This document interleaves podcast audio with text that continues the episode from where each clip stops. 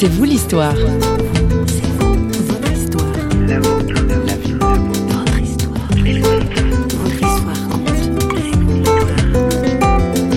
J'ai une chance extraordinaire, c'est de jouer la Bible. Et en fait, euh, en la jouant, on prend vraiment le temps sur des détails et qui prennent une importance. Et selon les représentations, je sais que cette histoire va me parler différemment. Et il y a des, le public qui me renvoie aussi des choses qui à la fin viennent voir. Ah oui, moi ça me faisait penser à ça, ça, des choses que moi-même je n'avais pas forcément vues et que euh, discernent à travers la, la représentation. Donc euh, c'est vivant. On met la Bible sur scène aujourd'hui dans C'est vous l'histoire. Bonjour.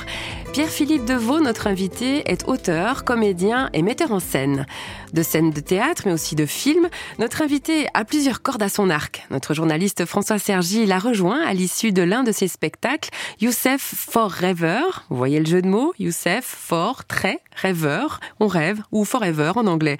Notre invité sait surprendre son public avec des histoires bibliques qu'il joue avec talent, passion et humour. Allez, bon, c'était le 6 mars à Marseille. Il a voulu en savoir plus sur les motivation de l'artiste à mettre la Bible en scène.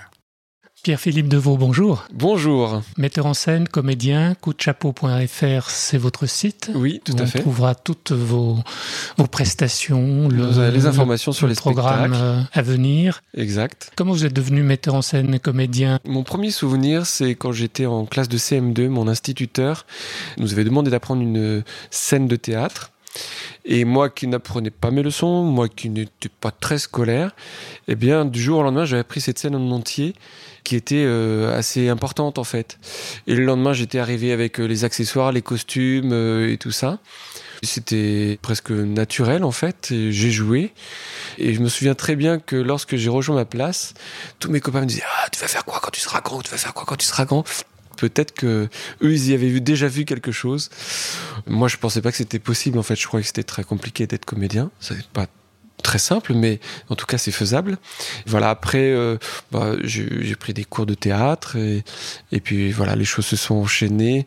Professionnellement, ça s'est enchaîné grâce à, à, la compagnie SketchUp à Marseille. À l'époque, en 93, je, je devais faire mon service militaire j'ai décidé d'être objecteur de conscience. Et en étant objecteur de conscience, on doit 20 mois au lieu de 10 à une association. Et donc je suis resté, euh, même je pense que c'était 24 mois, à Marseille euh, avec SketchUp Company. Et en fait, voilà, je suis rentré dans la compagnie après euh, par ce biais. Donc des prédispositions naturelles.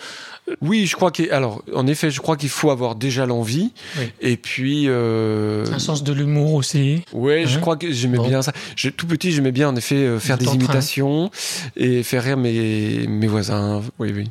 Et alors, donc, on, on, a pu voir la Youssef Forever, mm -hmm. hein, euh, un one-man show, c'est ça? Oui, c'est le premier seul en scène que j'ai fait.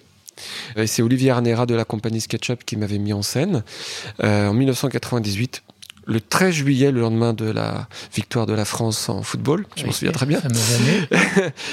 en fait, au départ, c'était pas forcément destiné à être un spectacle à part entière. J'aime beaucoup apprendre les textes et euh, je m'étais dit, tiens, je pourrais apprendre une histoire biblique.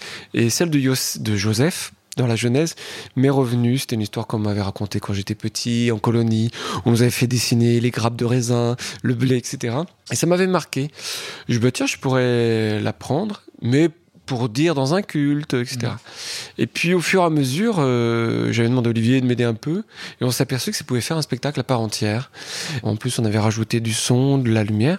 Alors je préfère dire seul en scène qu'un one-man show, parce qu'aujourd'hui le one-man show, on pense stand-up, euh, comique, euh, et c'est très différent, puisque là, en plus, c'est un style euh, dans le style conteur.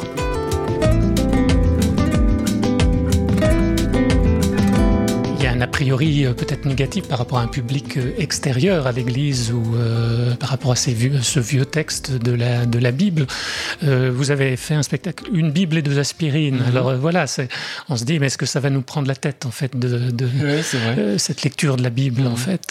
En fait, depuis plus de 20 ans que je fais ce métier où j'ai monté quelques spectacles bibliques ou religieux ou qui parlaient de la foi je me suis aperçu que le public a un peu changé, notamment au niveau des jeunes, où les jeunes avant étaient très réfractaires à euh, l'idée du religieux, de la Bible, etc. Et aujourd'hui, en fait, ils ont plus du tout la connaissance, donc il y a plutôt une curiosité, en fait, et beaucoup plus une ouverture. De même que chez les artistes, les comédiens que je côtoie, je ne disais pas trop que j'étais euh, croyant avant parce que souvent je sentais que il n'y avait pas l'intérêt, que ça suscitait de, de, la presque de la colère en fait en face de moi. Et aujourd'hui, c'est devenu euh, euh, commun d'abord parce qu'il y a beaucoup d'artistes euh, croyants et d'autre part parce que il y a beaucoup plus de tolérance qu'avant. Donc voilà, c'est des phénomènes comme ça. Et je dirais qu'aujourd'hui, monter, il y a des, des, des, des, gens qui montent le cantique des cantiques ou Job qui sont absolument pas croyants parce que l'histoire l'intéresse, les intéresse et c'est plus du tout vu comme du prosélytisme. Alors justement, qu'est-ce qu'elle, euh, cette Bible Comment vous, vous l'avez connue? Comment est-ce que vous êtes devenu chrétien Comment, pourquoi est-ce que cette parole vous a touché? Qu'est-ce qui vous a touché dans cette, euh, cette parole euh, biblique?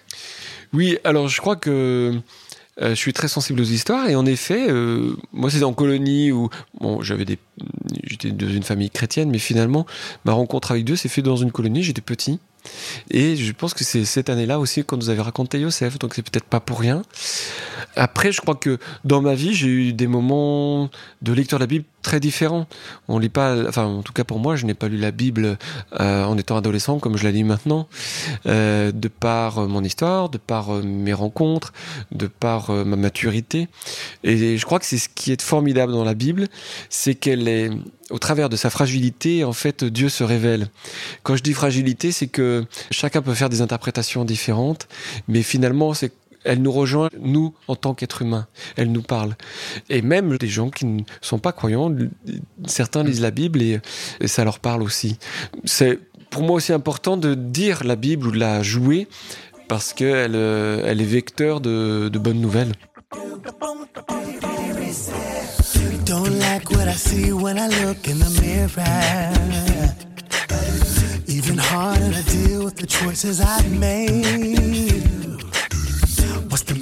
Trying again? Feels like I will never win. No, kinda hard not feeling like a huge mistake. No. Life's going crazy. Can someone save me from these choices?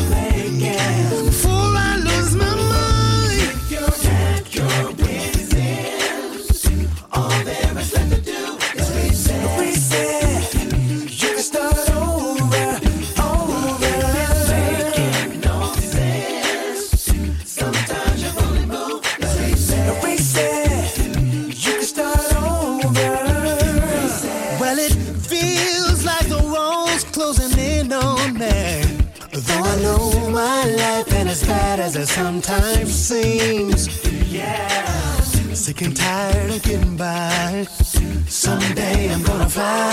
Il y a une parole qui vous a touché dans votre parcours spirituel, une parole biblique? Une parole biblique, tiens, oui. Euh, euh, Je vous prends dépourvu là. Oui, parce que en fait, finalement, c'est peut-être pas euh, une parole en particulier. Enfin, je crois que par exemple, le, au début euh, était le verbe. Peut-être dans le prologue de Jean. Voilà, dans le prologue de Jean. Peut-être c'est ce qui va être emblématique de de ma lecture de la Bible. Parce que le verbe, c'est l'action. Le verbe, bah, c'est celui sur lequel se construit une phrase. Et peut-être c'est sur lequel on peut construire euh, voilà, sa vie. Euh, et peut-être ce, ce prologue est très marquant pour moi. Le verbe, c'est l'action. On voit que vous pouvez pas vous empêcher dans, je vous ai vu deux fois, hein, mais euh, de mimer très bien d'ailleurs deux hommes politiques connus, le président, oui. d'anciens présidents. On est un peu saturé de la, enfin, de la politique, on est un peu déçu parfois, de, justement, de la parole politique. Euh. Et vous, vous croyez dans ce que vous faites. Vous pensez que la parole, justement, peut changer les choses? Oui, alors je, la, je mets une nuance dans le sens où, euh, pour moi, elle n'est pas magique. C'est-à-dire que je crois à la parole, je crois à la rencontre, euh, au dialogue, je crois euh, en effet à la pensée, euh, nourrie par quelque chose de non pas creux, vraiment pas l'apparence. Ce qui est étonnant, puisque quand on est acteur, on est beaucoup, on pourrait penser sur l'apparence, et en réalité, pour moi, c'est plus la vérité qui m'intéresse que la réalité. Et au théâtre, et ce qui est formidable, c'est la liberté qu'on a de la représentation du monde qu'on peut avoir. Des fois, euh, quand on me dit oui, bon, les acteurs, ils mentent. Oui. Alors que pour moi, c'est euh, l'art de la vérité et non pas l'art du mensonge. En effet, on fait croire que on est tel personnage, qu'on peut jouer un homme politique, etc. Mais c'est ce qui est, se joue. Et j'aime beaucoup, euh, je crois que c'est Camus qui disait, une parabole, c'est un mensonge qui dit la vérité. Et je trouve ça très chouette. Jésus parlait en parabole. C'est des histoires qui nous disent une vérité, une vérité forte, ouais. Ça, ça, me touche, ouais. Dans son spectacle, Pierre-Philippe Deveau fait le show à lui tout seul. Et pour vous donner une petite idée de l'étendue des talents de notre artiste, François Sergi lui a demandé de relever un petit défi, celui d'imiter l'un des nombreux accents qui colorent son spectacle Youssef Forever. Démonstration. Avec cet accent-là, c'est difficile. Euh, oui, euh, c'est-à-dire que c'est un peu sorti du contexte, un peu difficile, mais euh, en plus, bah, c'est vrai que là, quand je le joue, je joue, c'est un peu caricatural, mais c'est vrai qu'il y a des accents toniques qui sont posés à certains endroits. Il y a plusieurs. Il y a plusieurs... Et puis il y, a, un ralenti comme ça, Il y a quelque chose de mystérieux dans l'accent corse, oui, c'est ça. Et mais on retrouve aussi un peu chez certains Marseillais ce côté un peu euh, mystérieux et puis euh, qui enveloppe toute une histoire. On fait durer un peu la phrase parce que on veut mettre du suspense. C'est tout l'art d'ailleurs du comédien mhm. de mettre du suspense dans la phrase pour que le public soit attentif et qu'il ait envie de savoir euh, ce qui va se passer après. Donc peut-être si ça dans ces accents du sud et notamment corse où ils mettent du suspense dans leur phrase. Pierre-Philippe Deveau, merci. Eh bien, merci beaucoup. Accordé quelques instants. Alors mon prochain spectacle, si on a encore quelques instants, c'est ce sera le 27 mai prochain, 2016 euh, près de chez moi, à, côté de Rouen. Et c'est l'histoire d'un disciple qui essaye d'écrire l'évangile. Et c'est un disciple qui se pose des questions. Il se dit mais comment euh, Parce qu'il raconte l'histoire qu'il a vécue avec Jésus en étant de, témoin de ça. Et à un moment donné, à force de le raconter, on lui dit mais il faudrait que tu l'écrives. Il se dit ok, je vais l'écrire, mais je vais je vais l'écrire comment? C'est-à-dire est-ce que je raconte tout? Est-ce que je raconte les miracles? Et puis par quoi je commence? Et mhm. euh, est-ce que c'est crédible si je raconte telle chose? Et puis est-ce que je raconte tout dans les détails? Ou est-ce qu'il faut que je garde seulement des choses? Et voilà. Et alors il se pose toutes ces questions et qu'est-ce qu'il va garder? Et pour moi, c'est un prétexte de raconter à, ma manière aussi euh, l'évangile. Donc vous n'êtes pas simplement comédien, vous êtes aussi euh, auteur. Oui, auteur hein. mhm. 27 mai. Et à Elbeuf, voilà. À Elbeuf. Et au-delà Je vais faire une tournée avec La Marelle à partir de Théâtre de La Marelle euh, suisse. Voilà. Euh, c'est Jean Cholet qui nous met en scène et on va tourner de septembre à, à mi-décembre dans toute la Suisse romande. D'accord, merci. Rêver, chercher, apprendre n'avoir que l'écriture et pour maître et pour Dieu, tendre à la perfection à s'en crever les yeux, choquer l'ordre établi pour imposer ses vues, pour fendre, choisir, saisir, comprendre, remettre son travail cent fois sur le métier, salir la toile vierge et pour mieux la souiller, faire hurler sans pudeur tous ces espaces nus, surprendre, traverser les brouillards de l'imagination, déguiser le réel de l'ombre d'abstraction, désenchaîner le trait par mille variations, tuant les habitudes, changer, créer, détruire, pour briser les structures à jamais révolues, prendre les contre-pieds de tout ce qu'on a lu, s'investir dans son œuvre à cœur et corps vêtu, écrire, de peur, de sueur, d'angoisse, souffrant d'une étrange longueur qui s'estompe parfois mais qui refait bientôt surface. User de sa morale en jouant sur les mœurs et les idées du temps, imposer sa vision des choses et des gens, quitte à être pourtant maudit, aller jusqu'au scandale, capter de son sujet la moindre variation, explorer sans relâche la forme et le fond, et puis l'œuvre achevée, tout remettre en question déchiré d'inquiétude souffrir, maudire, réduire l'art à sa volonté brûlant d'énergie, donner au sujet mort comme un semblant de vie, et lâchant ses démons sur la page engourdie, écrire, écrire, écrire comme on parle et non crie. Charles Aznavour ne cesse pas d'écrire et notre invité ne cesse pas de jouer. Alors j'espère que vous avez pu noter toutes les dates si vous voulez découvrir notre invité sur scène. Quoi qu'il en soit, nous souhaitons bonne route à notre saltimbanque, que nous remercions au passage. Et quant à nous, eh bien, on se retrouve sur les réseaux sociaux où nous sommes présents et bien sûr sur le site parole.fm très prochainement pour une nouvelle émission C'est vous l'histoire signée Radio Réveil. Rideau.